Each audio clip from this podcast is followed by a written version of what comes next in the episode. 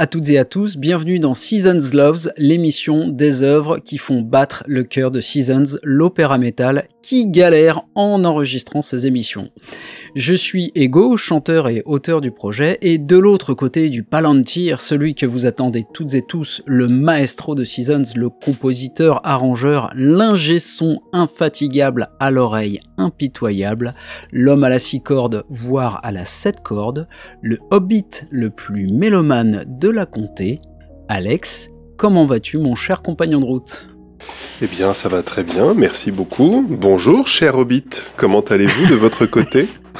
Eh bien écoute, ça va très bien. Bah, pour commencer, on va souhaiter euh, une bonne année. Une bonne année, une la santé surtout, hein. ça c'est le genre de phrase, tu sais, quand te balance au boulot que je ne supporte plus parce que tu sens que ça sent là, le faux cul à plein nez, mais bon, je, euh, voilà, il faut respecter ça. Alors tu sais, tu, tu fais mine, tu lances un petit sourire, le petit rictus, tu sais, genre la santé surtout, oui, oui.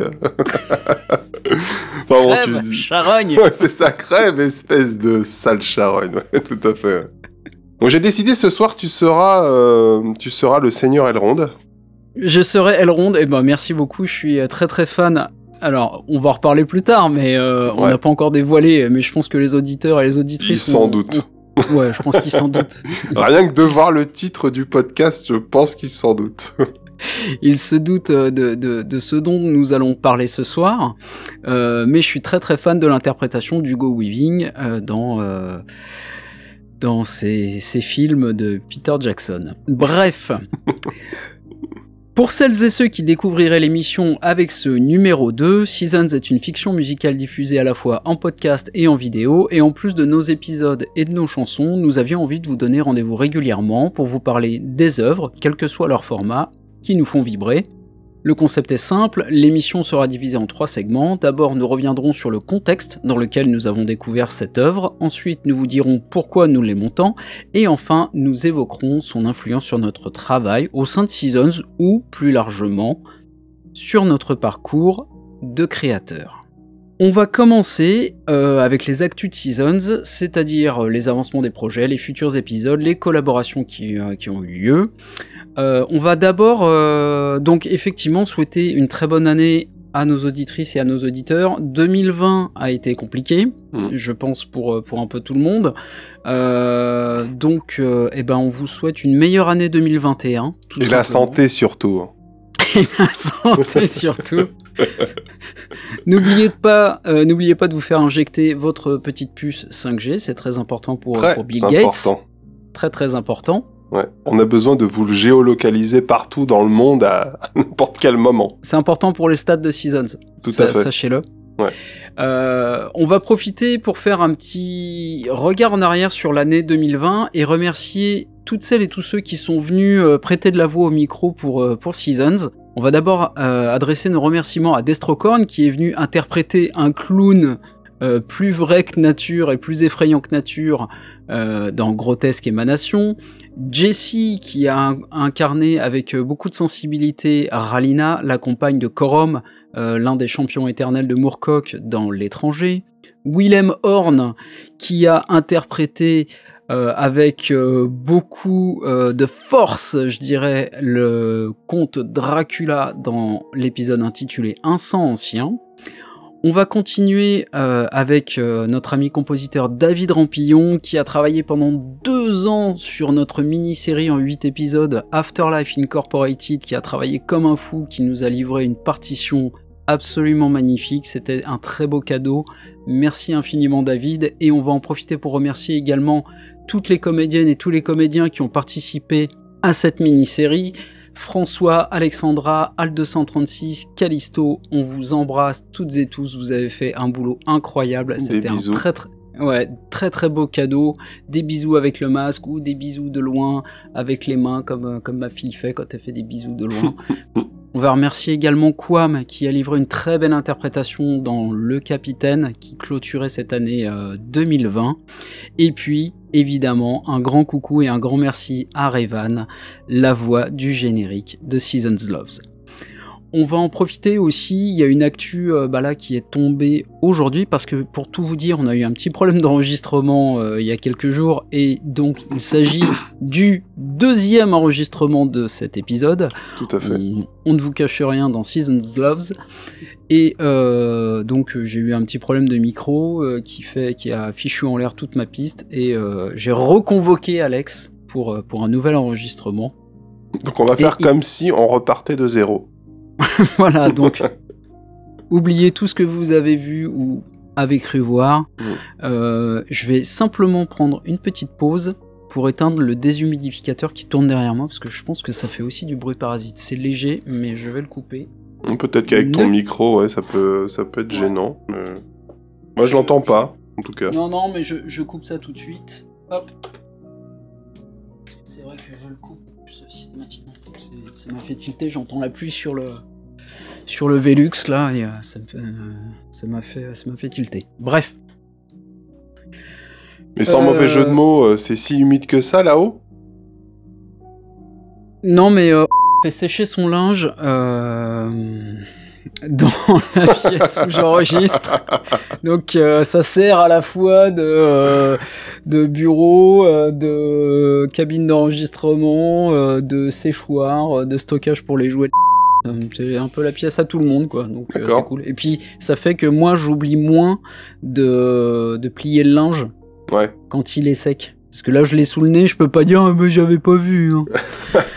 donc euh, voilà. c'est une, une, sacrée ruse de pour te faire faire plier le linge. c'est ça. c'est ça. Donc, euh, petite astuce chez vous, chers auditeurs et auditrices, si vous avez un podcasteur ou un musicien, faites sécher le linge dans la même pièce euh, où il enregistre. Sur son bureau, c'est mieux. Voilà. Et normalement, euh, il devrait prendre le pli ah, ah, de s'occuper oh du linge un peu plus régulièrement. Euh, on va en profiter pour euh, également rendre un petit hommage parce que l'année 2021 euh, a commencé un petit peu tristement pour la communauté métal puisqu'on a appris, je crois, hier le décès d'Alexis Layo.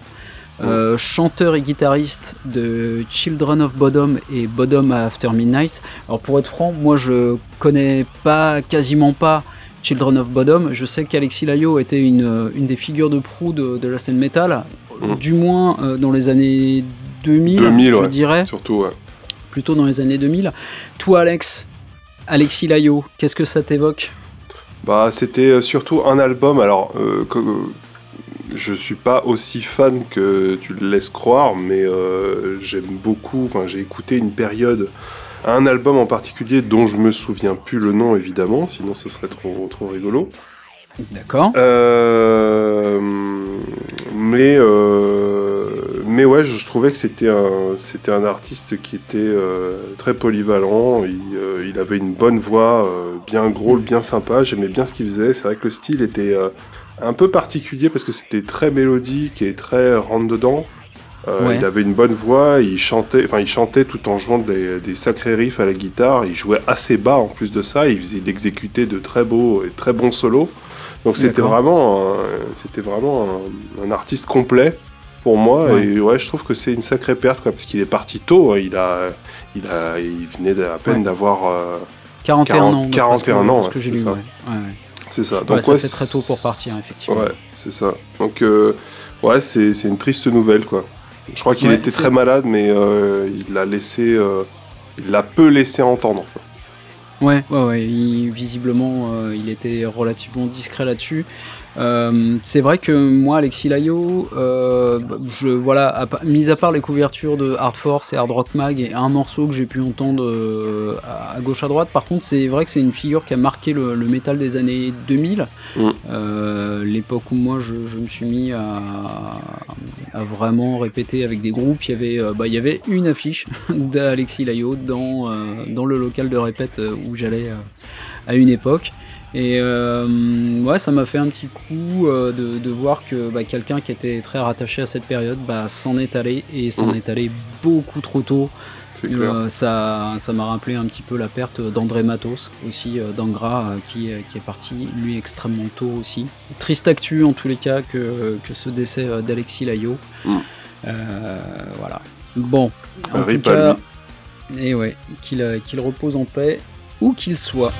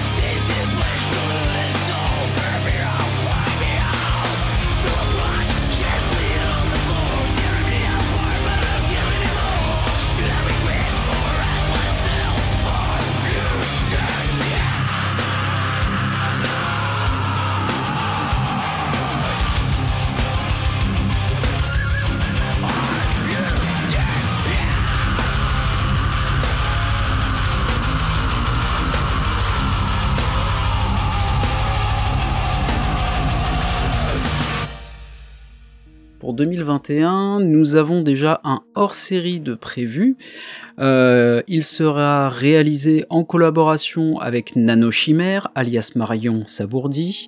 Euh, j'ai participé en novembre au défi Wrighttober sur Twitter qu'elle avait lancé. Il s'agissait d'écrire chaque jour une histoire en 280 caractères maximum, avec un titre imposé donc par Marion qui définissait la thématique dans des univers SF ou fantasy.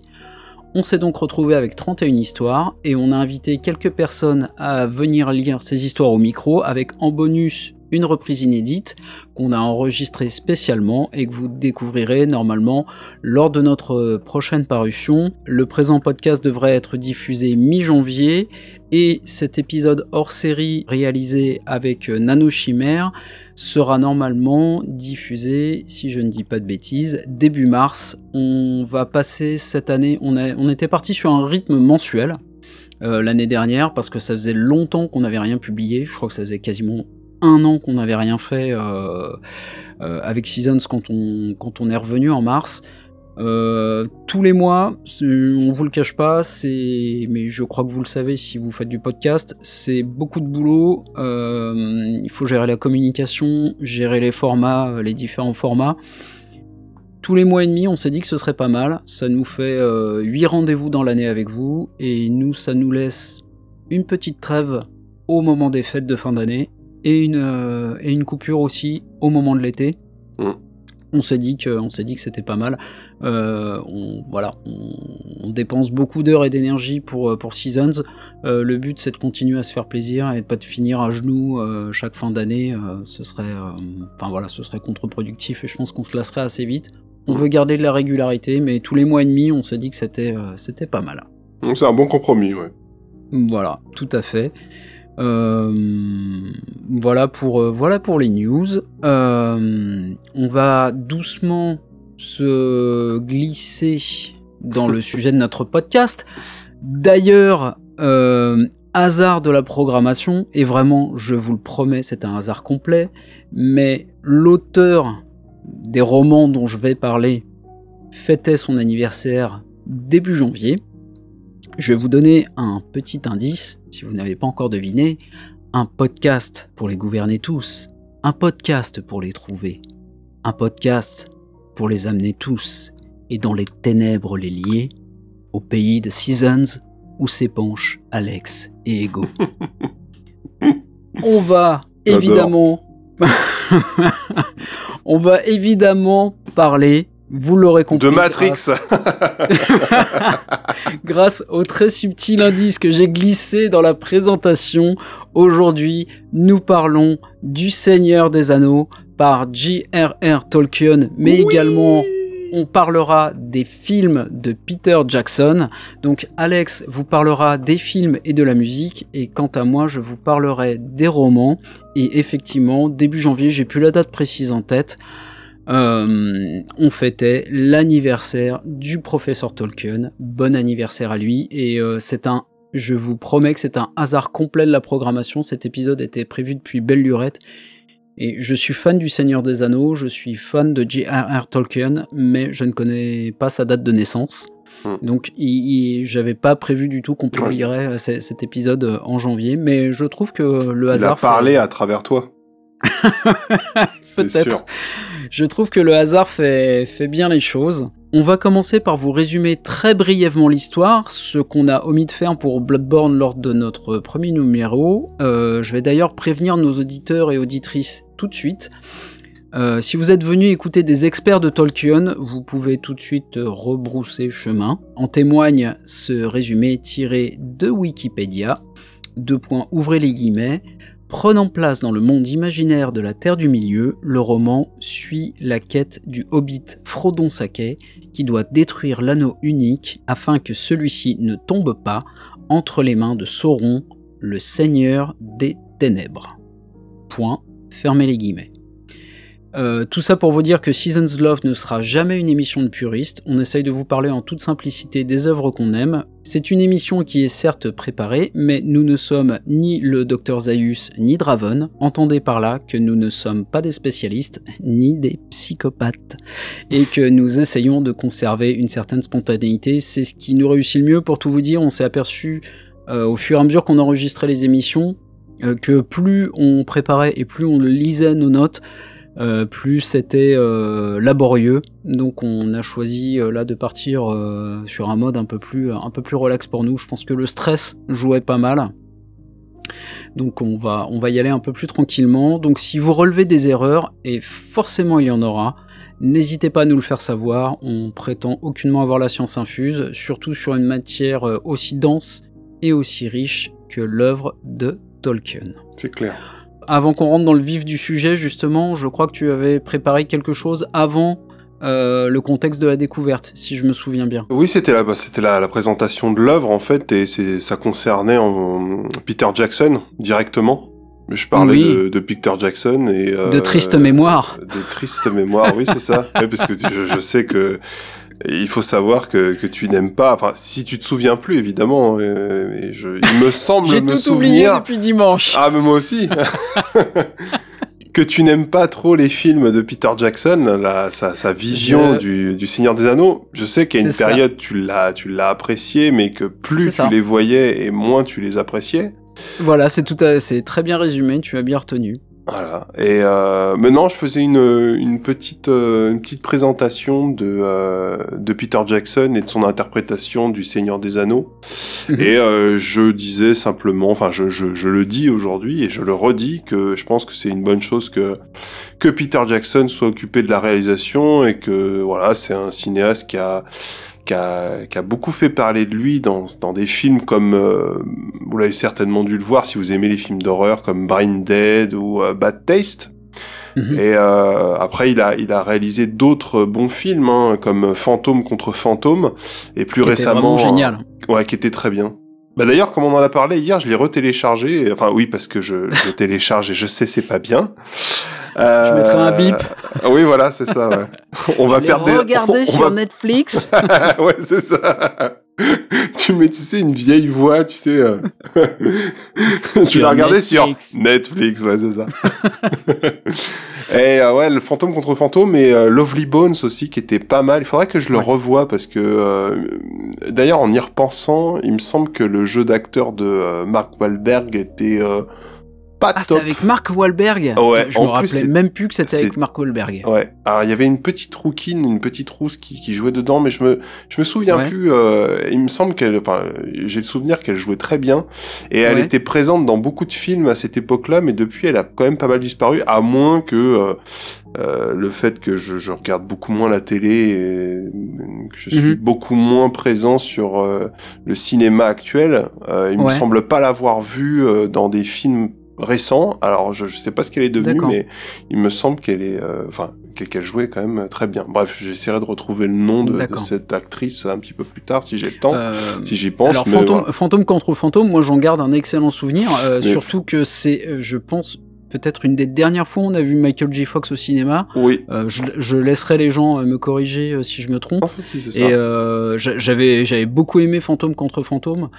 Euh, Lovely Bones, euh, j'ai le souvenir d'un beau film, euh, d'un film sur un thème super délicat, puisqu'on parle de disparition et de meurtre d'enfants, si, mmh. je, si je me souviens bien.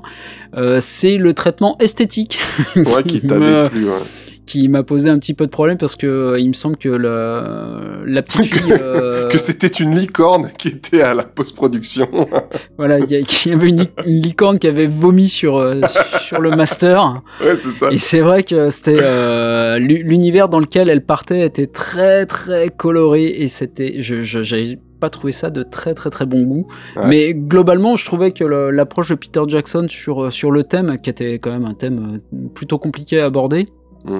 Était, était, assez délicat et, plutôt pas mal. Euh, faudrait que je le revoie pour me refaire une idée, mais j'en garde pas un mauvais souvenir, juste le, traitement esthétique euh, qui, qui me semblait un peu chargé à l'époque.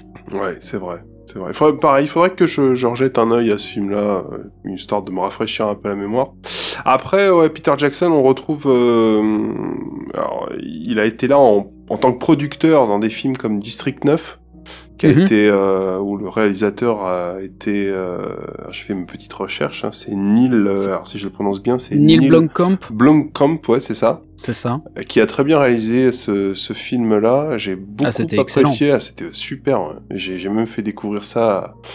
À, à, ma compagne. Et oui, oui, il y a mhm. encore des gens qui disent compagne dans le monde réel. Oui. Et, euh, petite info que j'ai appris. D'ailleurs, je, je, fais une petite parenthèse. Ta compagne qui participera donc euh, au hors-série réalisé en collaboration avec Nano Chimère. C'est ça.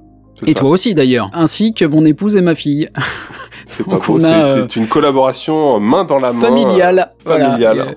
Seasons, un podcast familial. c'est ça.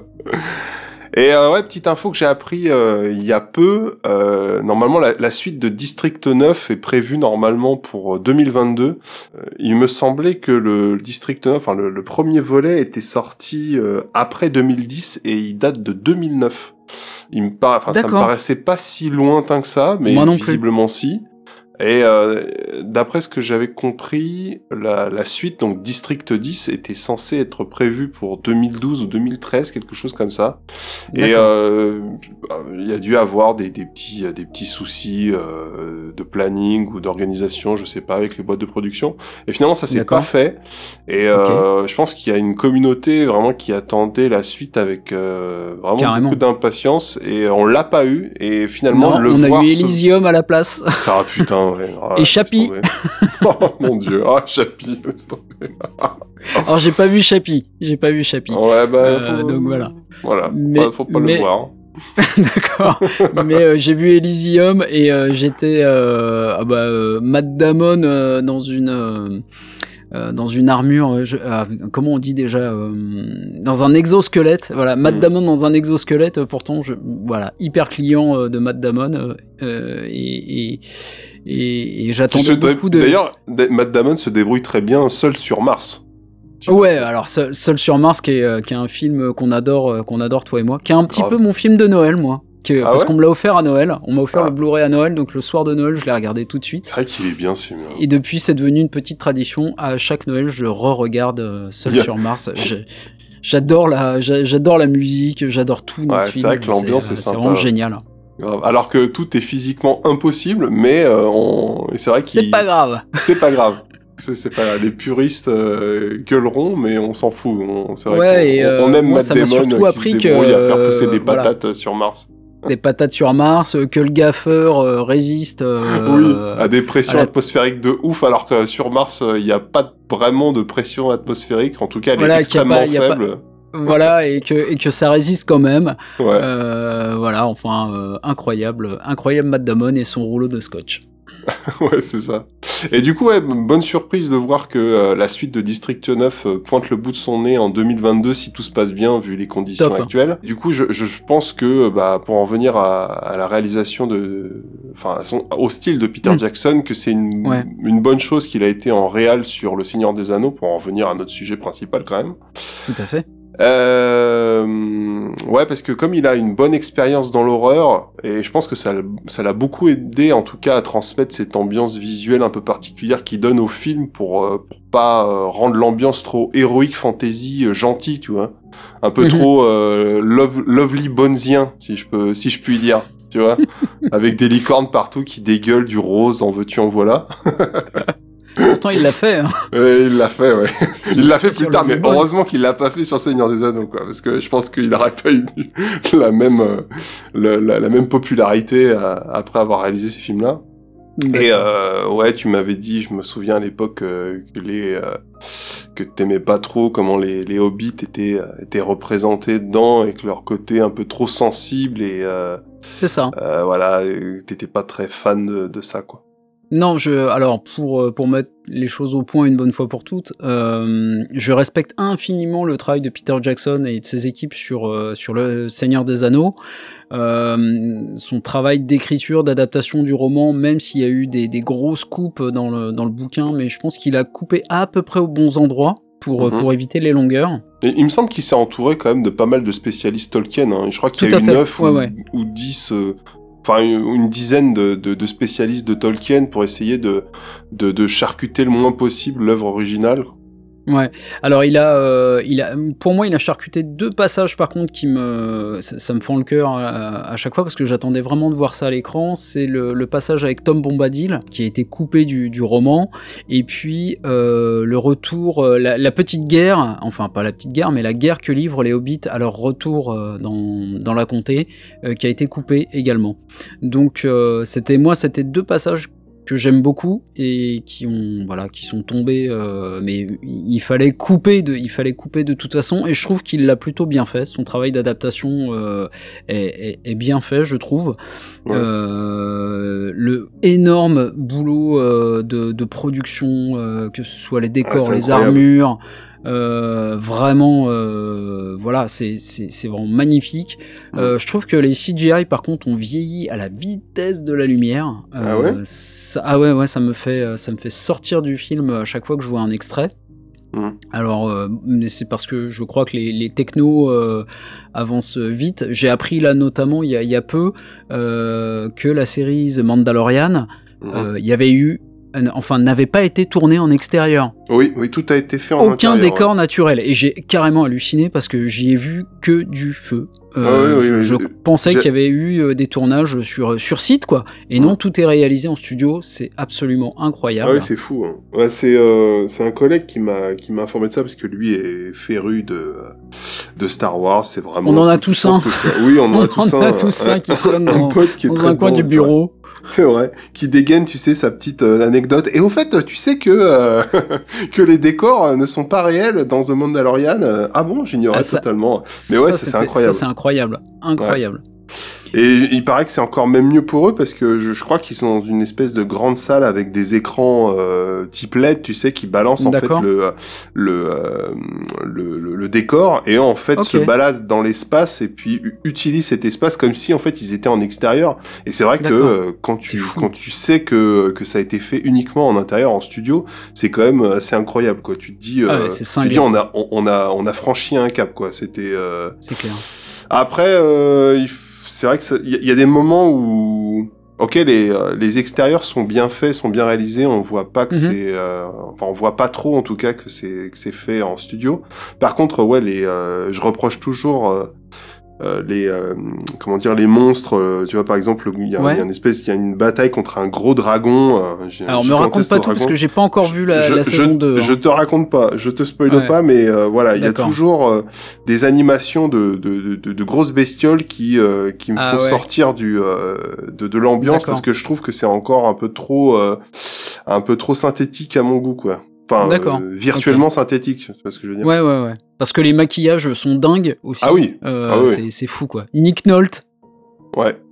Nick Nolte, euh, c'est, je crois que c'est Nick Nolte hein, qui joue euh, dans la première saison, euh, méconnaissable, et le maquillage, le maquillage est dingo. Clair. et puis, grâce soit rendue à John Favreau, qui a réussi à ressusciter la magie Star Wars qui avait été piétinée tu m'étonnes. par J.J. Abrams et euh, Ryan. Johnson. Euh, ah, surtout Ryan. Parce que je pense que si on avait laissé enfin après on rentre sur un autre débat hein, mais je pense que si on avait laissé les rênes uniquement à, J.J. Abrams, peut-être que ça aurait pris une autre tournure. À mon avis quand, en tout cas quand, j'ai vu le neuf je me suis dit qu'est-ce que c'est que cette chiotte? Désolé hein, pour euh, les, nos auditeurs et auditrices qui nous écoutent hein.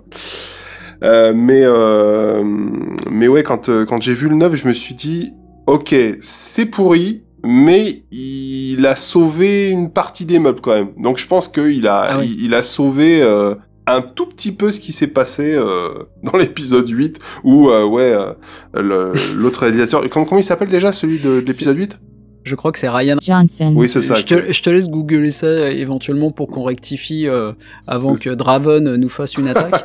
Mais, ça. euh, mais je crois que c'est Ryan. Johnson. Euh, moi, je, je fais euh, sans vérifier sur internet. Hein. Je me Ouais, casse bon, pas la on- tête. On, on va dire que c'est lui, et si c'est pas... Si c'est Et pas, si c'est pas lui, eh bah, vous, pas lui, vous bah, corrigerez vous-même. Vous, Ouais. vous patcherez le, le podcast vous-même. Voilà. Ou vous, nous- vous, nous- pouvez nous insulter euh, directement sur Twitter, Non. euh, at euh, Egovox euh, uniquement. Euh, C'est magnifique. Donc euh, oui non mais le, enfin non moi l'épisode 9 euh, j'ai enfin j'ai beaucoup ri devant l'épisode 9 en fait. Ouais. J'ai beaucoup ri et puis à la fin j'ai dit bon bah c'est pas possible euh, cet épisode 7 qui était certes classique mais qui donnait une nouvelle dynamique quand même avec des euh, avec des personnages qui étaient très attachants euh, qui ont été euh, massacrés dès l'épisode 8 ça je suis Mm. d'accord Ouais. euh, notamment euh, Finn et Podamron, qui ont été sacrifiés, sacrifiés sur l'autel des scénaristes dès, dès l'épisode 8, mais il restait quand même... dans l'épisode 8, moi je... Alors on digresse à mort, hein, je suis désolé, euh, mais euh, je suis content d'avoir ce vieux Luc ronchon euh, sur son île. J'a- J'adore tous, les passages avec Luc. Euh, j'a- J'adore Luc et j'aimais beaucoup Ray parce que je retrouvais quelque chose de, de Luc euh, en elle. La barbe en moins, évidemment. Hmm. Et puis le côté ronchon en moins, mais j'ai- j'aimais bien ce, ce vieux Luc euh, ronchon là sur son île. Euh, Vraiment, je trouvais que euh, Marc Hamill, euh, voilà, j'ai retrouvé mon Marc Hamill que, que j'aime que j'aime d'amour. Et puis, mais il y a, il y a des trucs hein, qui m'ont dérangé dans, dans le 8 aussi. hein. Il y a le, le- enfin, l'histoire de Finn et Rose qui, qui ne débouche nulle part. Et enfin, euh, cette poursuite la plus lente de l'univers. Euh, Il y a vraiment des beaux moments. Et puis euh, il y a des moments, euh, voilà, euh, Carrie Fisher qui fait Mary Poppins dans l'espace. euh, enfin voilà, euh, a- Ouais, c'est un film clair. qui est très, c'est un film que j'avais bien aimé, qui est certes inégal. Et euh, alors le 9, euh, ça a été, ça a été l'apothéose. Bah, DJ Abrams a refermé toutes les portes que Ryan Johnson. avait ouvert et du coup, euh, bah ça, c'était, pour moi, c'était plus un règlement de compte avec euh, Ryan Johnson. que, que vraiment un film. Et puis ce final avec... euh, bon là, il n'y a pas de spoil, hein, ou alors si vous n'avez pas vu l'épisode 9 encore, bouchez-vous les oreilles. Mais alors euh, ce, ce final sur les origines euh, de Rey et euh, cette bataille avec euh, je suis tous les Jedi et de l'autre côté je suis tous les Sith, euh, c'était euh, c'était pas possible quoi. Et des chevaux, des chevaux dans l'espace un débarquement de chevaux sur des vaisseaux. Je me rappelle plus de ça, tu vois. Le- À ce moment-là, Je veux même plus le revoir, je pense. quand film. je les ai vus à cheval ou à poney ou que sais-je su- débarquer sur les croiseurs, je me suis dit là, on a dépassé une limite au-delà de laquelle je, je- je ne peux plus, euh, je, je, je peux plus suivre quoi. C'est plus possible. Bref. On va rentrer dans le vif du sujet maintenant, Ouais. si, euh, si, si tu es ok, mon, mon cher Alex. On va s'écouter un premier extrait de la bande originale signée Howard Shore, Treason of Isengard.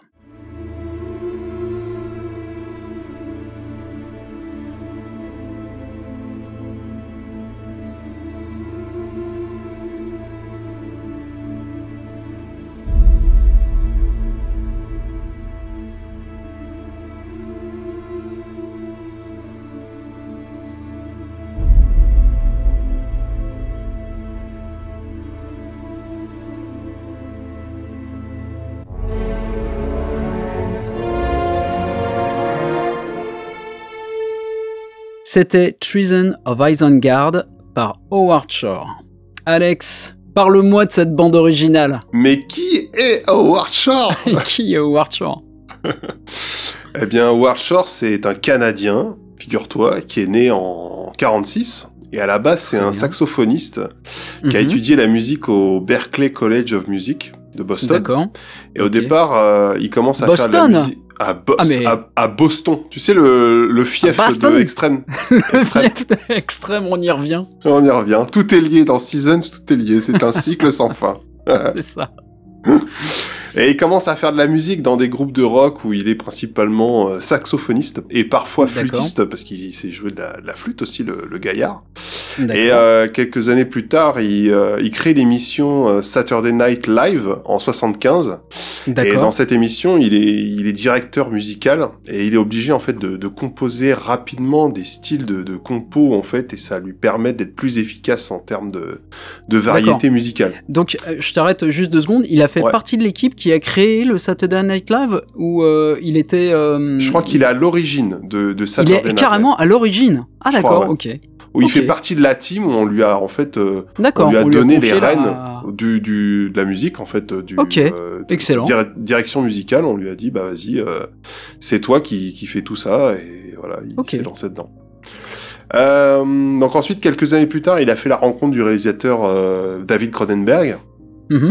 Euh, il a fait, euh, donc il a écrit plusieurs BO de, de, de, de ses films, comme Faux Semblant, euh, Le Festin Nu et Crash principalement. et des films familiaux. Voilà, c'est ça. Et euh, bah, il continue sa carrière jusqu'à ce qu'il qui croise le chemin de, euh, de, de, de Frodon, donc c'est-à-dire de, de, Peter Jackson. De Peter Jackson. Voilà, qui rencontre au cours de sa carrière et euh, c'est évidemment de, bah, de cette BO dont on va parler. Mhm. Ce passage que, que tu viens d'écouter là, il y, a, il y a quelques instants, a été composé en, en la mineur. Mhm. euh, il apparaît en fait au, au moment où, euh, où Gandalf accompagne Frodon et Sam en dehors du village de Hobbitbourg, tout, tout, au, tout au départ de leur, euh, de, de, de leur, euh, de leur aventure vers le de Mordor. Mhm. Et pour moi, c'est à partir de là, tu vois, où euh, le film fera un véritable tournant au niveau de l'ambiance sonore. C'est-à-dire euh, l'accord plaqué en la mineur et l'entrée en scène des, des, des chants de, de, consonnes des enfants, les euh, tous les mm, tu vois, des trucs comme ça. Et euh, c'est vrai que ça nous balade dans une ambiance mystérieuse et sombre, alors que dans les thèmes précédents, en faisant abstraction à évidemment à celle du début du film qui pose l'ambiance générale du film. C'est ça et euh, où vraiment tu vois toute la guerre euh, mhm. qui s'est passée il y a, euh, il me semble, c'était il y a 2000 ans, je crois, 2000 ans auparavant, 2000 ou 3000 ans. Hein, voilà, bon, c'était vraiment il y a très très longtemps avant les, les, les, Dans une galaxie lointaine. ouais, c'est ça. et d'un coup, bah il y a Gigi Abrams qui arrive. il est là. D'accord. Mon dieu. Et ouais, donc les notes sont, sont super allongées pour traduire cette ambiance de mystère. Et, euh, et tu commences à me connaître. Hein. Moi, je suis féru de ce genre de d'ambiance mineure. Et, euh, celle-ci, c'est un, un bel exemple euh, qui me, qui me fait dresser les poils. D'accord, très bien. Bah, merci, pour, merci pour cette analyse. On va donc attaquer le premier segment qui est le contexte de la découverte. Je vais vous parler de la manière dont j'ai découvert les romans. Euh, alors, vous avez appris dans le numéro 0 que Alex était un nageur de niveau olympique. Eh bien moi, le mercredi, quand je n'allais pas au sport euh, livré de bien piètres performances, je vous le dis, euh, eh bien j'allais à la bibliothèque le mercredi après-midi. Voilà, j'étais une petite tête d'ampoule qui traînait son sac à dos jusqu'à la bibliothèque pour emprunter des BD et des livres. Euh, donc j'y ai passé, euh, j'y ai passé des heures et des heures, et ça reste un très très bon souvenir. Donc on peut dire que t'étais un euh, geek. Un petit Alors j'ai un petit geek, mais à l'époque où c'était pas encore cool. Mmh. un geekounet quoi. Voilà, à l'époque où euh, je prenais des taquets euh, derrière la tête euh, si je laissais pas les copains copier, où j'étais bon, j'étais pas non plus rejeté, mais j'étais un petit peu à part parce que je lisais des livres, voilà, et que j'étais pas très fort en sport et que quand il fallait constituer les équipes à l'école, on me prenait toujours en dernier. Voilà, voilà. et encore, et encore quand je gardais pas les ballons. Mmh. Donc ouais non, franchement euh, voilà, je garde de, super souvenirs euh, de, ces après-midi à la bibliothèque, euh, notamment du rayon fantasy avec des couvertures toutes plus colorées les unes que les autres, ou alors il y avait toute la collection des dunes. Ça, ça m'a bien marqué parce que c'était des couvertures un petit peu, un petit peu comme de l'aluminium brossé en fait. Donc bon, je savais que c'était ardu comme lecture et effectivement, je, n'ai lu que les deux premiers volumes. Alors le premier volume de Dune est bien passé, mais alors les suivants, j'ai complètement décroché. tu les as pas lus entre temps euh, non, j'ai pas voulu m'y replonger parce que j'ai le souvenir d'intrigues politiques euh, un peu chiantes. Alors j'ai lu ça quand j'avais 13-14 ans. Ah il faudrait peut-être que je m'y remette avant que le film de Denis Villeneuve euh, ne sorte, sachant que je suis un fan, et il y en a, de la version de notre ami. J'ai perdu son nom. j'ai essayé de la regarder il y a peu, mais j'ai pas accroché. Oui, tu m'avais dit, ouais. Ah Alors que moi, je, très fan de Kyle McLaren euh, et puis même de l'ambiance du film, de la musique qui a été faite par, euh, par Toto.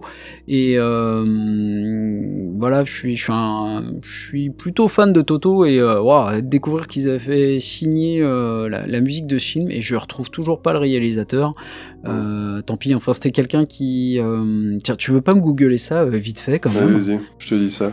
D'ailleurs, en, en, parlant, de, en parlant de, des choses qui t'ont plu et déplu, moi en tout cas ce qui m'a m'a déplu là-dedans, c'est la piètre interprétation de Sting dedans, parce que oh. je l'ai reconnu dedans, mais il joue tellement mal. Oh, c'est une catastrophe. Hein. Tu sens que ah, il, sait très bien chanter, mais euh, il y, a, y, a, quand même des, des, des gens qui feraient mieux de se de se tenir à leur spécialité quand même. Mais, mais si je me souviens bien, en plus, euh, son rôle est quasiment muet. Il, il, parle, il parle quasiment pas. Ah mais il parle quasiment pas, mais le simple fait de, je pense, de regarder la caméra ou de, de faire mine de rigoler, c'est déjà une cata quoi. C'est ah, hallucinant. Euh, l'auteur, alors attends, l'auteur, non, c'est pas l'auteur qu'il nous faut. Non, parce que l'auteur c'est Frank Herbert. Herbert. Et le film réalisé par euh, David Lynch. Ah merci, par David Lynch. Ouais, donc c'était pas du tout, euh, pas du tout son rayon, euh, le space opéra. Et je trouve que malgré tout, alors pareil, je l'ai découvert. Bon, j'ai dû le découvrir 3-4 ans après sa sortie en vidéo. Mais moi, ça reste un, film culte pour moi. J'adore vraiment, j'adore la musique de Dune, j'aime l'ambiance. Euh, voilà, je pense que les fans du livre ont dû s'arracher les cheveux, mais euh, bon, bref. Je suis quand même très curieux de voir euh, le remake de, de... Ah ouais, je suis, je suis Denis, Denis, Villeneuve. Et oui, oui, je suis impatient de, découvrir ce, nouveau, ce nouveau Dune, hein, vraiment. Hum vraiment. Euh, je pense qu'il sera moins kitsch hein, que, celui de David Lynch. Euh, mais il y aura plus, il y aura plus la musique de Toto qui a été littéralement décimée ces dernières années. Hein. La famille Porcaro a pris bien cher. Euh, le groupe existe toujours. Hein. Ils ont sorti un titre en début d'année d'ailleurs. C'est vraiment l'épisode des digressions pour pour cette seconde prise. Bref. Euh, c'est à l'époque, donc revenons à la bibliothèque, que je découvre notamment mes deux œuvres de fantasy les plus marquantes euh, de mon enfance, c'est-à-dire l'hypercycle du multivers de Michael Moorcock et l'histoire sans fin de Michael Ende, que je ne peux, euh, ce dernier roman, je ne peux que vous le recommander. Je pense le relire dans pas longtemps d'ailleurs. Je l'avais lu deux fois à l'époque, étant, étant enfant, tellement ça m'avait plu. J'avais été très déçu par l'adaptation au ciné. Euh, parce que j'ignorais à l'époque euh, bah, qu'il fallait couper dans les livres pour pouvoir les adapter. Et euh, moi j'étais triste comme tout quand j'ai découvert un Atreyu avec sa petite peau toute douce et toute rose, alors que dans le bouquin, Atreyu c'est presque un elfe et il a la peau verte. Et moi j'avais adoré ça. bon, ça fait partie des micro-détails qui, qui m'ont sorti du film, littéralement, quand j'étais gosse, où je me suis dit, mais c'est pas mon Atreyu, quoi, c'est pas celui que j'avais dans la tête. Ils ont pas essayé de faire une adaptation euh, dessin animé où justement Atreyu ressemble bien mieux euh, à, l'édition euh, bouquin, enfin le roman. Alors il y a, peut-être une série animée effectivement, maintenant que tu le dis, mais je, je, suis passé, je suis passé à côté, sachant que chez chez Seasons, euh, pour faire un lien avec l'histoire sans fin, quand vraiment on est au bout du bout, euh, on s'envoie un petit gif de Artax en train de boire la tasse dans les marais de la désolation. C'est un gif qui revient souvent chez nous. Euh, quand vraiment on n'en peut plus, c'est voilà. Bref. Euh, donc j'ai en profité pour remercier mes parents, mon papa et ma maman, pour tous les livres qu'ils m'ont offerts et euh, parce qu'ils ont encouragé ce, goût, euh, ce goût de la lecture et plus particulièrement donc ma maman qui m'a offert les trois tomes du Seigneur des Anneaux l'été ah, de les trois d'un coup 12-13 ans. Et les trois d'un coup, tout à fait. Eh ben. Parce que j'étais bah, un gros, un gros gros lecteur. Euh, pour te donner un exemple, en, je crois que c'était en sixième, suite à une mauvaise compréhension des consignes, j'ai lu, je me suis tapé l'Iliade et l'Odyssée en entier pendant mes vacances de Pâques. Euh, alors qu'on n'avait qu'un passage de l'Odyssée à lire, un long passage, hein, mais euh, moi j'avais tout lu en fait.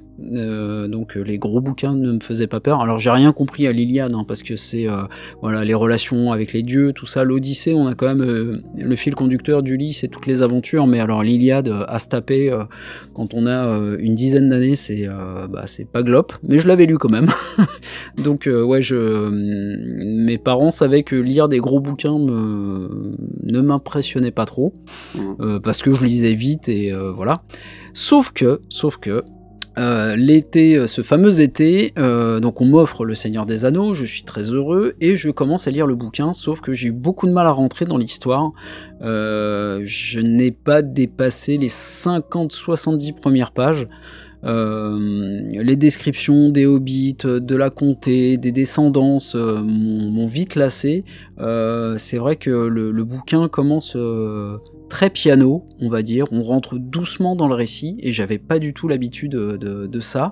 donc je me suis un peu cassé les dents dessus. Alors ce qui est marrant, par contre, en y repensant, c'est que euh, ce passage sur la comté fait partie maintenant de mes passages préférés, en fait, quand, je, quand je relis le bouquin. Du coup, ouais, les, euh, les descriptions me, rebutent un peu, euh, et du coup, régulièrement, j'essaye de le relire, et puis ça passe pas, quoi. Les 50-70 premières pages ne passent pas. Faut dire que je reprends le roman au tout début à chaque fois, en fait. Euh, tu me connais, un petit peu psychopathe, hein, un petit peu complétiste. Donc mm. je le reprends au début à chaque fois et puis ça passe pas. Jusqu'à l'année du bac, euh, donc euh, j'avais 17 ans, où je travaille tout l'été dans la société de mon papa et où je prends les transports en commun avec lui. Et du coup, bah, dans les transports en commun, bon, il y avait les Walkman à l'époque. Souvenir, souvenir de vieillesse, mais aussi lire. Et cette fois, euh, bah, je m'embarque totalement dans l'histoire, je lis tout depuis l'avant-propos euh, jusqu'aux appendices, euh, bah, en gros, j'avais lu entre-temps des choses bien plus pénibles pour mes études. Et puis, vraiment, là, ça passe, je m'embarque, c'est mon livre de l'été, quoi. Je, dévore les trois tomes pendant, pendant ces deux mois de boulot. Et une fois terminé le bouquin, bah, j'ai qu'une envie, c'est y retourner pour redécouvrir l'histoire, mieux cerner les personnages, mes passages préférés. dans mes passages préférés, il y a aussi tout le passage de Frodon, de Frodon et de la compagnie euh, dans la Lorion, euh, qui, est, vraiment un très très beau passage, après qu'ils en aient bien bien bavé, donc euh, ça fait partie de mes passages préférés du bouquin. Il y a aussi toute la traversée d'Aragorn pour aller chercher l'armée des morts aussi, qui, que, j'adore. Donc vraiment, je tombe sous le charme du, du Seigneur des Anneaux, je commence à bassiner sérieusement tous mes amis avec. Euh, mes amis qui le lisent, donc du coup, pour ceux qui ont réussi à, s'accrocher, euh, c'est un bouquin que je vais relire une fois par an à peu près. Et vraiment là, je, suis vraiment dans, le plaisir de la lecture, euh, d'accompagner le, voyage en fait de, Frodon. Quelques années après, il y a eu l'édition complète avec les illustrations d'Alan Lee. donc là, je l'ai relu en mode dictionnaire.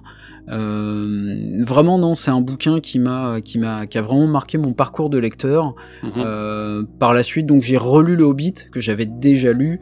Euh, et puis je me suis attaqué au Silmarillion et là je deviens pour le coup vraiment fan de, tout l'univers de, la Terre du Milieu et puis de, son auteur évidemment Tolkien. Donc vraiment gros gros gros attachement et, et d'excellents souvenirs de lecture. Et toi, Alex, du coup, comment cette découverte euh, des films s'est-elle passée? Bah, J'aurais bien voulu avoir autant euh, d'étoiles dans les yeux quand tu parles du Seigneur des Anneaux, parce qu'on sent que tu les as bien kiffés et on sent que tu les as tous dévorés tellement tu les as, euh, tu les as adorés, aimés et tu les mhm. aimes encore, ça se, ça se voit, ça s'entend, je veux dire. Mais moi, c'était vraiment toute autre chose parce que je suis pas un grand lecteur à la base, mais j'ai découvert en fait la, je vais appeler ça une licence, donc le, roman, l'histoire, on va dire ça comme ça, mhm. Euh, moi, c'était plutôt en, salle de cinéma. Donc, euh, c'est, euh, j'avais 14 ans à l'époque et c'est mon père qui m'a emmené le voir au ciné. Et à vrai dire, j'étais un peu frustré d'arriver à la fin du film. Et je m'explique. Parce qu'en général, euh, et je pense que je dois pas être le seul, lorsque je, je sens des douleurs et un une malaisance au niveau de mon arrière-train, euh, c'est que la séance dépasse en général plus de deux heures et demie. enfin, plus de deux heures déjà. Et cette fois-ci, euh, crois-moi, j'avais mal. Est-ce que c'était une séance matinale? Euh, il me semble que, il me semble que oui, parce que souvent on allait au cinéma. Euh, euh, ouais, mais non, mais tu, tu, tu, déconnes, aurais mais... été, tu aurais été matinal. Donc tu, tu, rigoles, mais, mais je, je pense que c'est ça, parce qu'on avait l'habitude d'aller au cinéma avec mon père le dimanche matin. On allait à la séance du dimanche matin. 10 heures, il me semble, 10 heures ou 11 heures. Et, ah euh, mais en fait, j'avais tellement aimé l'ambiance, le, mhm. la BO et tout. Bon, la BO, c'est vrai que je, euh, avant, j'y connaissais pas grand chose, mais je pense que vraiment c'était une ambiance générale que j'avais tellement accroché. il suffisait de euh, deux oreilles hein, pour apprécier la, bande originale. C'est ça, c'est ça. Et euh, du coup, tout était, j'étais tellement embarqué dans l'aventure que j'ai pas vu les heures défiler. Et en arrivant au générique de fin, bah du coup j'étais j'étais frustré. J'avais besoin en fait de voir la suite. Sauf que bah la suite est arrivée un an ou un an et demi après je crois.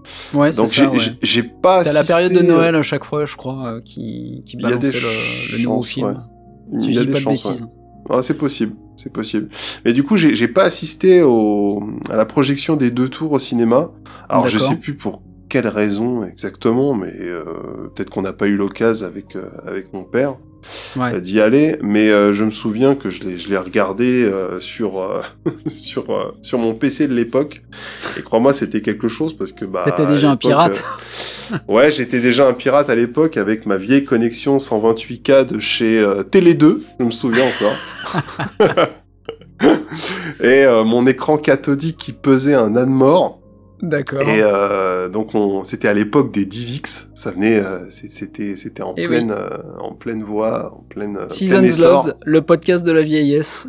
c'est ça, c'est ça. Et je, je, me souviens que donc c'était, c'était un film en fait qui avait été, qui avait été filmé à la caméra. Ah oui. Donc je, je, crois que ça se fait encore aujourd'hui, vraiment pour les puristes, ceux qui veulent, ceux, ceux qui veulent voir. Pour les puristes. Attends, je, vais le refaire. Je vais le refaire. Non, non, non, non, mais les, les puristes, euh, les puristes, euh, les puristes du calendrier, alors euh, qui veulent pas payer mais voir le film tout de suite, quoi. Mais euh, c'est juste en termes de qualité, c'est pas possible, quoi. Enfin, c'était un, un, film filmé à la caméra vidéo de l'époque, donc top qualité. Dire, top qualité, ouais, c'est ça. C'était résolution pourrie, son pourri, mais c'était relativement bien cadré. Mhm. Relativement, hein, je dis bien. D'accord.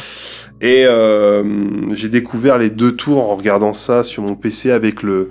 Euh, je me rappelle, c'était gravé sur des, euh, des CD. Euh, je crois, il me semble que le film était tellement long qu'il y avait euh, il y avait trois ou quatre CD-ROM que je devais que je devais que je devais mettre dans mon dans mon PC pour pouvoir lire les films. D'accord. Et je, je, me souviens que à l'époque, les, euh, les, lecteurs DVD euh, et CD étaient tellement bruyants que rien que le fait de faire tourner le CD, ça faisait encore plus de bruit que le, que le son du film, quoi, tu vois. ok. Ah, c'était une, une catastrophe. Mais euh, j'étais quand même dedans et j'ai quand même adoré les deux tours. Et le, le retour du roi, bah, rebelote. Je pense que j'ai, il, me semble bien que j'ai découvert le, le, retour du roi, pareil, sur, sur mon PC. Je l'ai pas découvert en salle. D'accord. Mais euh, mais la petite anecdote, c'est que c'est que euh, j'ai revu le la communauté de l'anneau avec euh, avec ma compagne il y a il y a peu de temps. Et ça m'a donné envie de le de le lire vraiment en fait en, en, bouquin parce que mhm. vu comment toi t'en parles et vu comment les gens en parlent. Alors il y a, y a, y a, il y a comment dire il y a, c'est assez mitigé quoi. Il y a il y a une il y a deux écoles. Il y a deux écoles ouais c'est ça. Il y a une école qui, euh, qui dit ok il est relativement bien adapté il y a des choses qui vont pas mais c'est quand même bien plutôt bien respecté et t'as une autre école qui euh, pardon hein, l'expression mais qui chie littéralement sur la version de Peter Jackson hein. d'accord alors moi, moi, je fais partie euh, des gens qui trouvent que c'est relativement bien adapté. Euh, après, c'est moi, c'est la vision et le traitement, mais on en a déjà parlé. C'est la vision et le traitement de, de Peter Jackson des, des personnages. Ouais. Euh, qui me euh, qui a fini par me sortir euh, complètement du film que j'ai découvert en salle pour les trois pour les trois épisodes. J'étais déjà bien plus vieux que toi, hein, puisqu'on a 10 mm. ans de différence tous les deux, rappelons-le. Mm-hmm. Et donc voilà, j'allais au ciné avec un de mes potes à, chaque nouvelle sortie. J'ai traîné mon épouse qui n'en pouvait plus des nains, des elfes et, et, de toutes ces histoires d'anneaux. Mais je les ai tous découverts au cinéma. Après, effectivement, bon, donc ouais, ça, ça, ça, ça ouais, je, je, comprends ça. Mais après, c'est vrai que ça me donne envie aussi de les découvrir en bouquin, parce mhm. que j'avais une édition des deux tours, euh, euh, peut-être en 2008 ou 2009, et j'ai commencé à le lire pour voir s'il y avait des similitudes et commencer à redécouvrir l'histoire. sauf, que, euh, sauf que j'étais un petit peu abruti. Hein. J'ai commencé par je n'avais que le, deuxième volet et je n'ai pas commencé avec le premier. Qui est celui qui comporte le plus de longueur puisque euh, et c'est là que je trouve que Peter Jackson a fait euh, du bon boulot, c'est-à-dire que... Euh, la bataille du gouffre de Helm, c'est ça?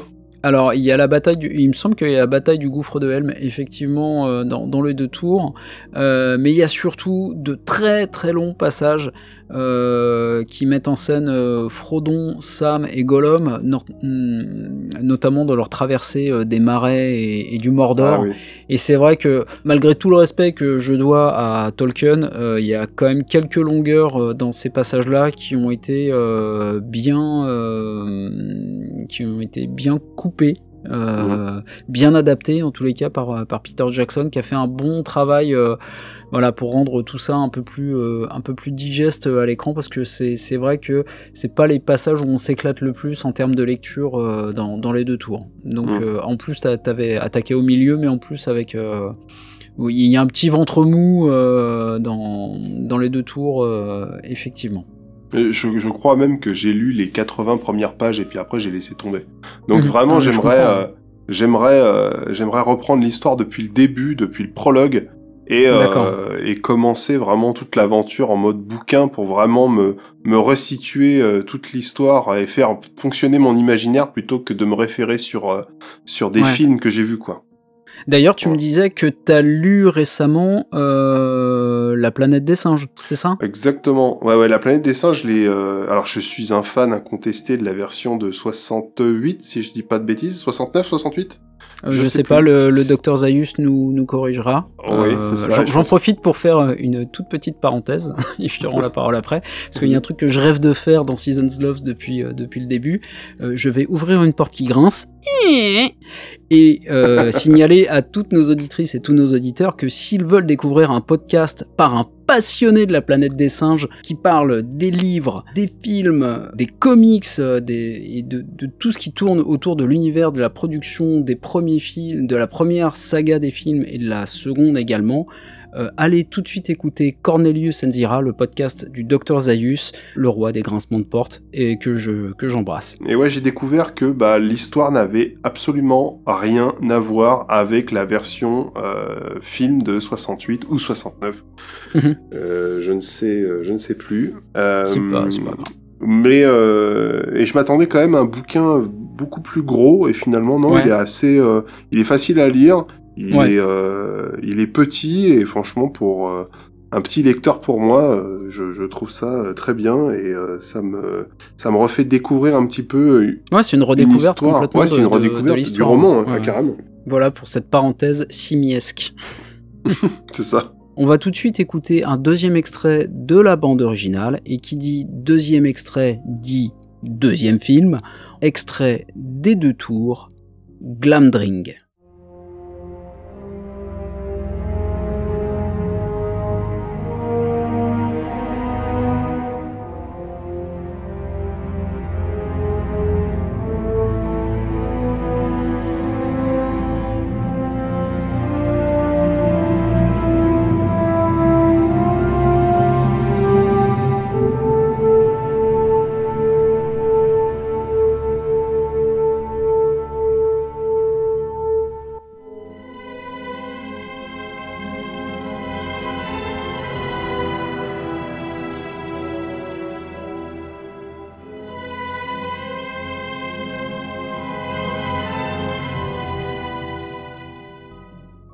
Concernant ce titre, euh, c'est l'une des BO que je préfère. Et petite parenthèse, les deux tours étaient également mon premier ciné-concert euh, Ah, de ma vie. Euh, et je peux te dire que lorsque t'as tout l'orchestre sympho qui joue en live la BO devant ce monument d'aventure, euh, bah, Ouais. j'en garde un super bon souvenir. Et euh, c'est d'ailleurs grâce à, à ce premier ciné-concert que j'ai commencé à en voir assez régulièrement. Ouais. Et euh, comme tu dis si bien, parenthèse refermée. Euh, donc euh, ce titre du coup euh, apparaît au début du, du défilement des, euh, du New Line Cinema et autres présentations des boîtes de production. Et euh, ce Mhm. sont les, les premières notes que l'on entend. D'accord. Euh, on sait d'ailleurs immédiatement qu'on a affaire à un très grand orchestre et l'ambiance est si particulière et, euh, et l'ambiance est telle que euh, qu'on reconnaît tout de suite en fait les, euh, le, le thème de- du Seigneur des Anneaux, Mhm. qui est composé cette fois-ci en, en fa mineur. Eh oui, oui, D'accord. encore du encore du Toujours mineur. mineur. C'est ça. Euh, donc les, les accords sont, sont bien étirés et on laisse le temps au cuivre de monter progressivement aux aigus pour laisser place au thème principal qui est accentué sur, sur les violons et les corps, donc les, les horns, comme, Mhm. euh, comme tu sais. Les French Horns euh, les French horns. qu'on affectionne tant dans Seasons. Ah, mais je pense que les gens vont nous détester. On dit ouais c'est bon, ils vont nous parler encore de leur French horn, c'est bon, on a compris. Donc ils sont là pour, accompagner les, les premières images du film qui ne sont d'autres que le si petit col de Caradras. Euh, et on suit la, la caméra qui descend progressivement le long de la montagne jusqu'à rejoindre les profondeurs des mines de la Moria où on, on voit euh, la fameuse scène de Gandalf euh, qui fait face au Balrog en lui citant cette phrase célèbre dont je te laisse le soin de crier à plein poumon. You shall not pass. Exactement. Après cette euh, superbe imitation euh, de Sir Ian McKellen, euh, donc tu me disais que donc Glamdring est le nom en fait de l'épée de Gandalf euh, qu'il brandit pendant ce combat épique contre Ouais, le Contre le Balrog, Balrog de Morgoth. Voilà, qui a été euh, ce combat qu'on ne voit pas du tout hein, dans le, qui n'est pas présent dans, dans les ouvrages ou alors euh, voilà, on- il en parle très très brièvement. Il, il- Mhm. Gandalf évoque le fait qu'il s'est battu avec le Balrog, mais voilà, je dois avouer qu'à l'écran c'est un petit peu plus spectaculaire que que dans l'ouvrage. Ouais. Remarque, dans, dans le film, tu le vois vite fait se battre avec lui, mais sans plus, quoi. D'accord, j'avais une j'avais bataille, souvenir euh, d'une scène d'une scène assez longue, mais enfin ils se ils se battent en chutant, c'est ça, hein, si si je me souviens. Alors, bien. ils se battent en chutant, puis il y a aussi une bataille euh, directement sur, euh, sur une falaise, je crois. D'accord, ok. Ouais. Et euh, tu les vois se battre, mais vraiment, la scène dure euh, peut-être 30 secondes, même pas. D'accord, bon bah c'est euh, finalement euh, c'est peut-être aussi court que, que dans le roman. J'ai bon, pas de souvenir comme toujours. hein, les, les auditrices et les auditeurs nous corri- corrigeront d'eux-mêmes. Franchement, mm, comme je vous l'ai dit, on n'est pas des spécialistes. hein.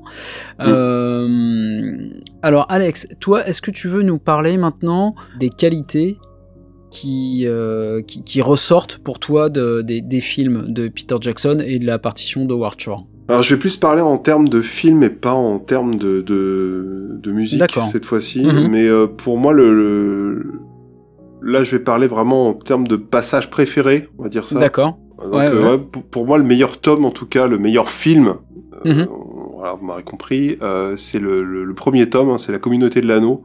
La découverte des persos, de l'univers, le passage de vraiment de la lumière aux ténèbres, commençant Ouais. par euh, l'anniversaire des 111 ans de Bilbo, euh, où, euh, où la comté est très verte, paisible, où il fait bon vivre, a une ambiance euh, très sombre et euh, parfois aussi hostile, mais Ouais. euh, qui reste avec de temps en temps pleine d'espoir. Dépend Ouais. aussi de, de quel endroit du roman tu te trouves. Mhm. Après, mon passage favori, je pense que ça reste le passage où Frodon et Sam quittent la comté pour rejoindre Gandalf au village de Bray, et euh, où, ils font où ils font connaissance de, de grands pas, Ok. Donc Voilà. d'Aragorn. d'Aragorn. Et du coup, j'ai tellement aimé cette euh, série de films euh, que ça fait partie aujourd'hui, en tout cas, de ma pop culture des années post 2000. Et ça me Ouais. rappelle une époque de collégiens euh, un peu mal compris, qui a été relativement. À toi aussi. ouais, ouais, c'est ça. Pourquoi on s'est pas la... rencontré plus tôt C'est ça. Définition, j'étais la victime de la classe. Quoi. Mais pour d'autres raisons. C'était pas parce que je lisais, c'était parce que j'écoutais du métal, tu vois. Donc. D'accord. Et toi, du coup, comment tu définirais les, les qualités euh, de, de, de, de ce roman? Alors, euh, en tant que lecteur, moi, c'est vrai que ça a été, euh, bah, c'est simple, hein, c'est un voyage de plus de 1500 pages.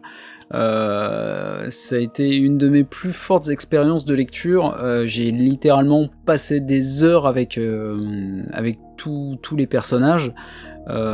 Évidemment, j'ai mes petits préférés qui sont Gimli et le Golas que, que, vraiment j'adore, j'adore leur Alors toi tu dis le Golas ou les Golas? Euh, Moi je dis le Golas, mais euh, après euh, je, veux bien. je, je sais pas. Je veux bien qu'on me, corrige. Les, les, les, linguistes tol tolkienistes me, me, corrigeront, mais moi j'ai toujours dit le Golas. donc j'aime beaucoup la relation entre les deux qui est en fait, ça donne euh, des accents malicieux à, cette grande fresque, et euh, c'est rien de dire pour moi que l'humour de Tolkien est plus léger que celui de Peter Jackson, qui vraiment, lui, y va euh, vraiment à la, truelle. surtout concernant les nains, d'ailleurs, je, je sais pas ce qu'il a après les nains, mais quand je vois le traitement qu'il aura infligé dans, dans le Hobbit, je me dis qu'il doit avoir un problème avec, avec ces, charmants mineurs, mm. que moi j'aime beaucoup. Euh, donc euh, vraiment voilà c'est euh, en fait c'était une double découverte parce que il y avait à la fois donc la découverte du récit, mais avec avec les années et les relectures, il y a eu également la découverte du style de Tolkien et puis une histoire simple, mais qui s'appuie sur un univers euh, extrêmement élaboré, riche, dense qu'on peut creuser. Euh, il faut rappeler, pour celles et ceux qui ne le savent pas, mais ça m'étonnerait, euh, que Tolkien était linguiste et qu'il a créé toutes les langues qu'on peut découvrir dans Le Seigneur des Anneaux ont été inventées par Tolkien. C'était un amoureux des mots, donc ça c'est venu ensuite à la relecture, mais vraiment c'est voilà, il, a créé tout un univers sur lequel s'appuie le récit du Seigneur des Anneaux et c'est absolument incroyable à, parcourir. Euh, y a, on peut faire pas mal d'interprétations de, l'ouvrage. Euh, par exemple, moi j'écoute un podcast américain que je vous recommande si vous êtes anglophile, qui s'appelle An Unexpected Podcast. Euh, et qui est consacré à la relecture du Seigneur des Anneaux et du Hobbit.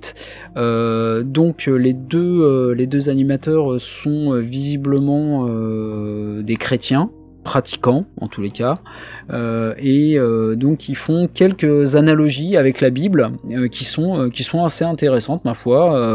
Et effectivement par exemple enfin je veux dire quand vous lisez le Silmarillion vous pouvez dire que c'est la genèse de la Terre du Milieu et le terme genèse est effectivement connoté d'un aspect plutôt biblique.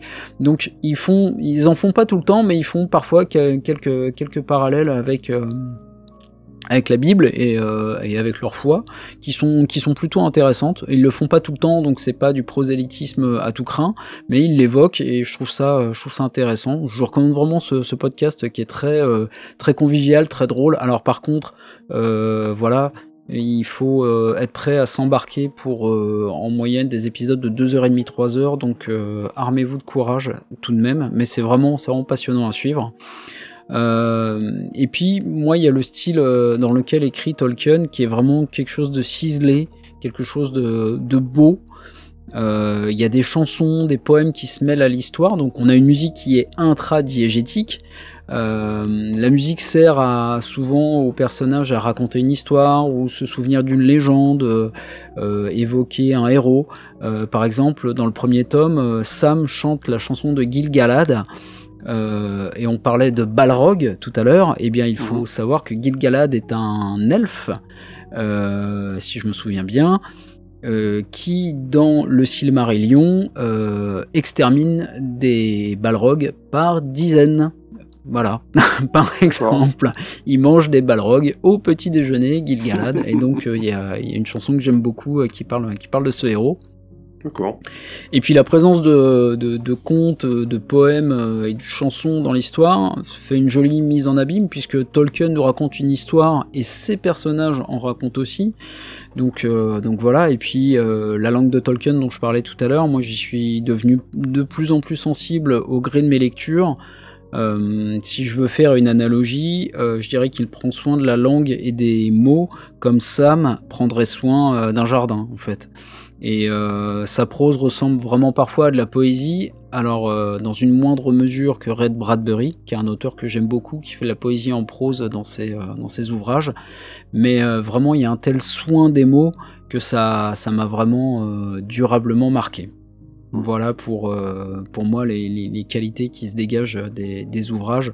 Je pourrais en parler plus longtemps encore, hein, parce que vraiment, c'est un livre qui a vraiment beaucoup... On sent que ça t'a marqué beaucoup compté pour moi.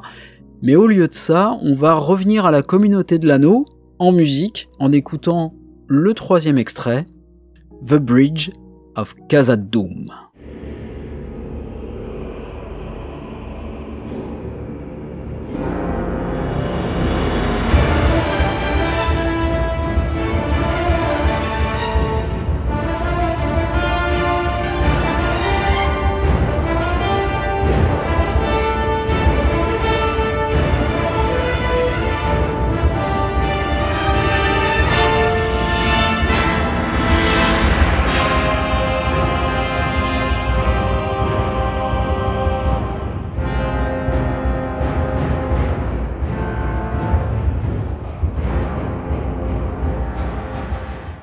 C'était The Bridge of Khazad-dûm par Howard Shore. Morceau composé en ré mineur. bienvenue sur FIP ou Radio Classique. oui, c'est ça, bienvenue sur Radio Classique. Donc, euh, encore du mineur, hein. Howard Shore me parle à travers cette BO, c'est incroyable et je pense que ça doit être un signe divin ou que sais-je.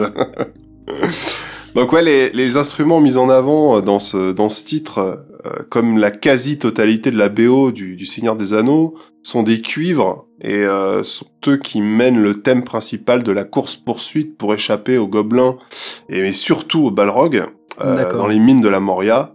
Mhm. les cordes ici sont, sont là pour accompagner la chorale exclusivement masculine, hein, vous l'aurez remarqué, donc les basses, les ténors, les barytons. Mm-hmm. On entend le, on entend le plus, euh, qui sont ni plus ni moins pour moi une traduction musicale du Balrog, et euh, un peu comme si tu étais dans un jeu vidéo et que t'avais euh, soudain, soudainement affaire au boss final euh, de Dark Souls. tu vois, c'est un peu ça. Pardon, je fais une petite parenthèse, mais le Balrog qui fait une petite apparition, enfin une grosse apparition dans Dark Souls 2, euh, dans la forteresse de fer, puisque c'est le vieux roi de fer qu'on affronte à la fin de ce niveau. Tout à fait. Et euh, du coup, bah, tout ça est rythmé euh, par le raisonnement des percussions qui accentue cette ambiance de fuite, hein, sombre, mm. menaçante, mais surtout, euh, surtout gigantesque. Et si vous faites attention au mixage du titre, on entend bien que l'enregistrement s'est fait dans une salle très grande, et très certainement à la Bay Road euh, Studio qui se trouve en Angleterre, et où la plupart des, des, des, des, grandes, des grands enregistrements d'orchestres, de, musique de film sont faits, euh, sont faits là-bas. D'accord. Et euh, qui laisse exprimer une, une réverbération qui lui est du coup intimement liée pour moi. C'est-à-dire que cet effet de profondeur euh, se répercute sur ce qu'on voit à l'image, c'est-à-dire des, des mines gigantesques creusées très profondément dans la montagne. D'accord. Ok. Et justement, euh, justement cette musique, on va, on va en profiter pour glisser vers le, vers le troisième segment. Euh, cette partition de euh, toi, dans quelle mesure euh, elle t'a influencé sur, sur ton travail de, compositeur? Bah, ça m'a beaucoup aidé en tout cas. Enfin, je pense que Ward Shore m'a donné une bonne leçon en termes d'utilisation des cuivres et j'ai mhm. pu m'en servir un peu sur, enfin, pas mal sur Those Mountains I Wouldn't Move si on devait faire une analogie directement sur, euh, sur la BO de Seasons. D'accord.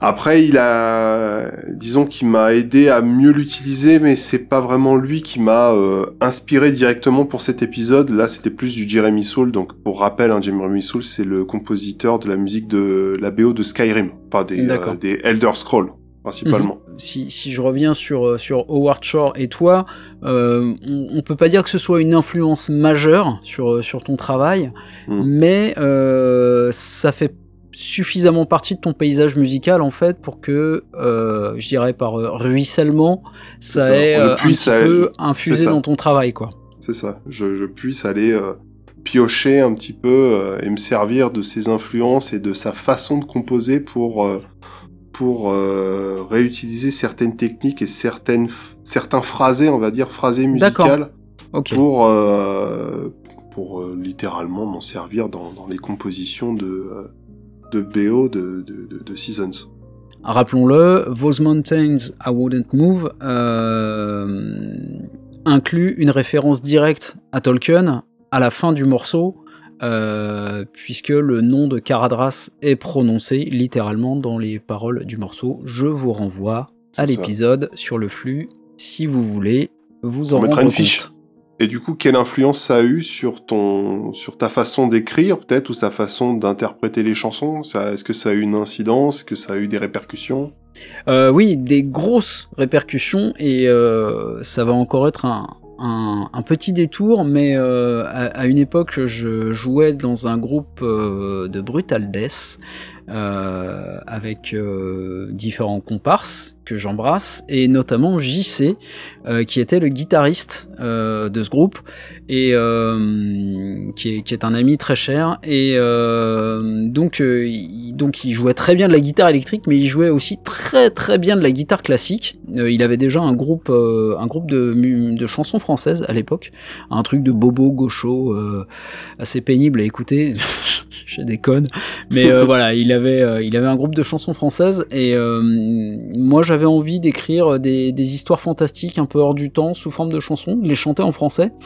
Donc je lui ai proposé euh, qu'on monte un, duo tous les deux, et c'est comme ça qu'est né euh, Frères d'âme, un, groupe euh, qu'on a mené pendant quelques, années ensemble. Et ces, histoires fantastiques ou hors du temps, en fait, je les ai clairement écrites euh, sous l'influence euh, de Tolkien, puisque le premier texte parlait euh, d'un arbre qui se désolait de, la mort de, tous ses compagnons, donc il y avait une référence directe aux Ents, évidemment.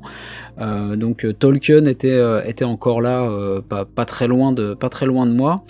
Euh, on est monté sur scène plusieurs fois et le spectacle en fait incluait des séquences sonores qui posaient le décor des chansons.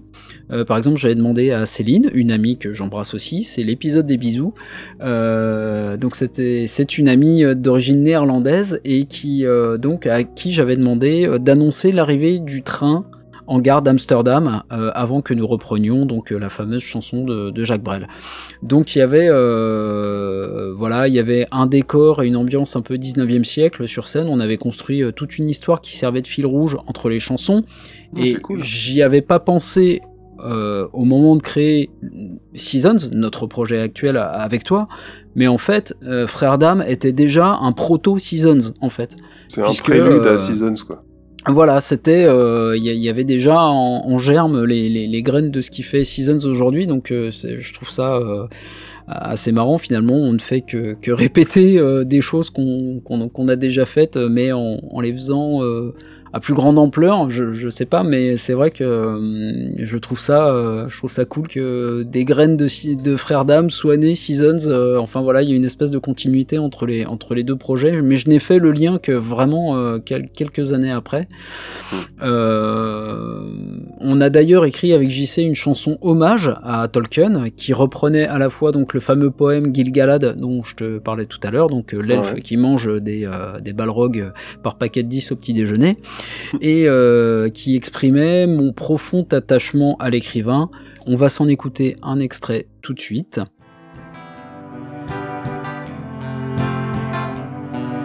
S'ouvre l'horizon et les chemins impossibles en ce monde fécond aux frontières indicibles.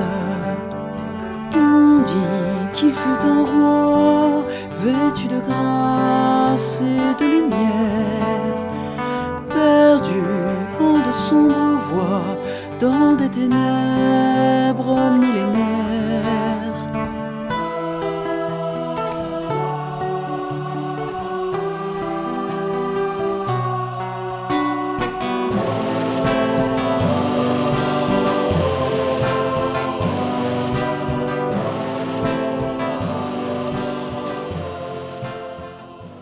Voilà, donc c'était un petit extrait de cette chanson qu'on avait, euh, qu'on avait coécrite euh, pour rendre hommage à, Tolkien et au Seigneur des Anneaux. Euh, et puis, d'un point de vue plus général, pour parler d'influence, Tolkien, enfin la lecture de Tolkien, parce que c'est pas Tolkien lui-même, hein, le pauvre reposait déjà en paix depuis belle lurette quand, quand j'ai lu les bouquins, mais sa lecture en tout cas m'a poussé à soigner la langue, l'écriture parfois plus que la dramaturgie en fait. Parce que euh, je pense que les auditrices et les auditeurs de Seasons le savent déjà, euh, mais je suis pas très doué pour les intrigues à retournement de situation. Rarement dans un épisode de Seasons vous avez entendu Ah ah mais en fait c'était lui le tueur euh, voilà, je pense pas que ça arrivera.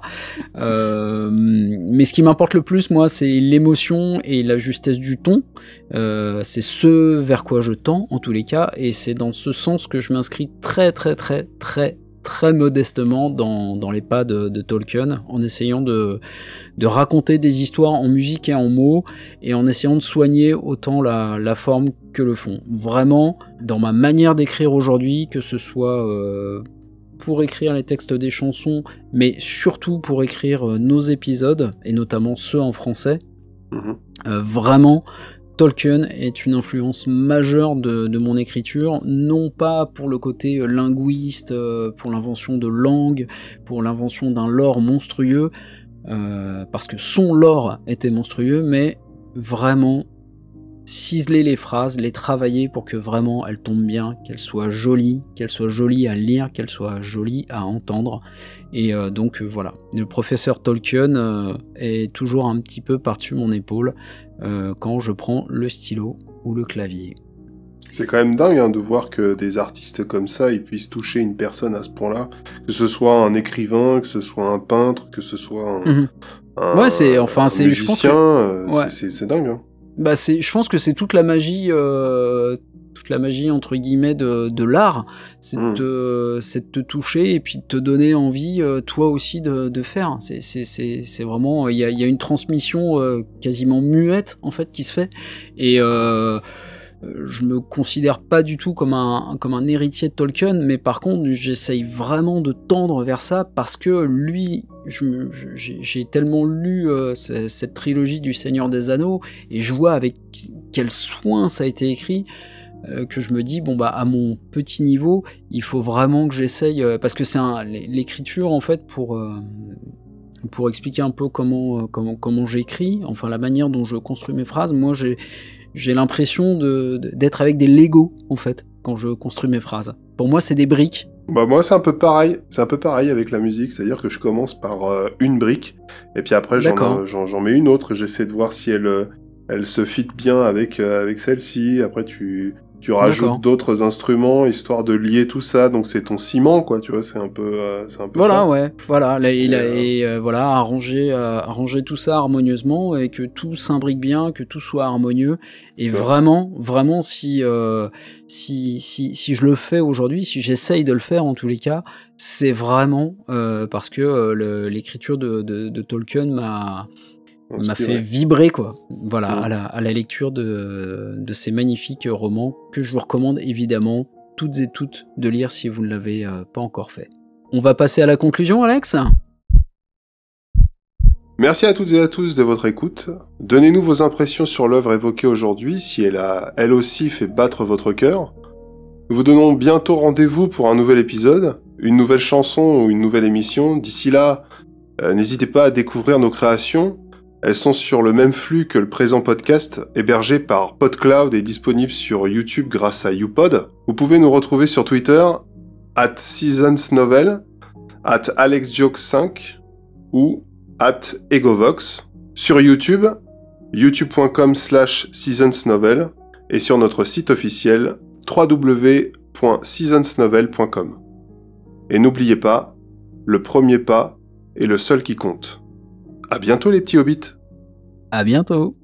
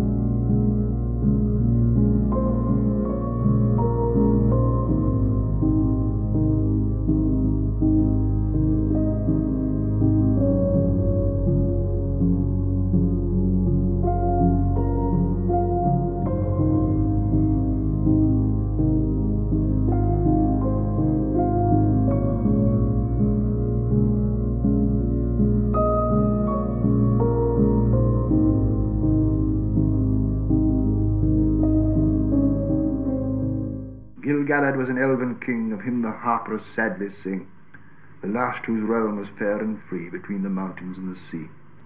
His sword was long, his lance was keen, his shining helm afar was seen. The countless stars of heaven's field were mirrored in his silver shield. But long ago he rode away, and where he dwelleth none can say. For into darkness fell his star in Mordor where the shadows are.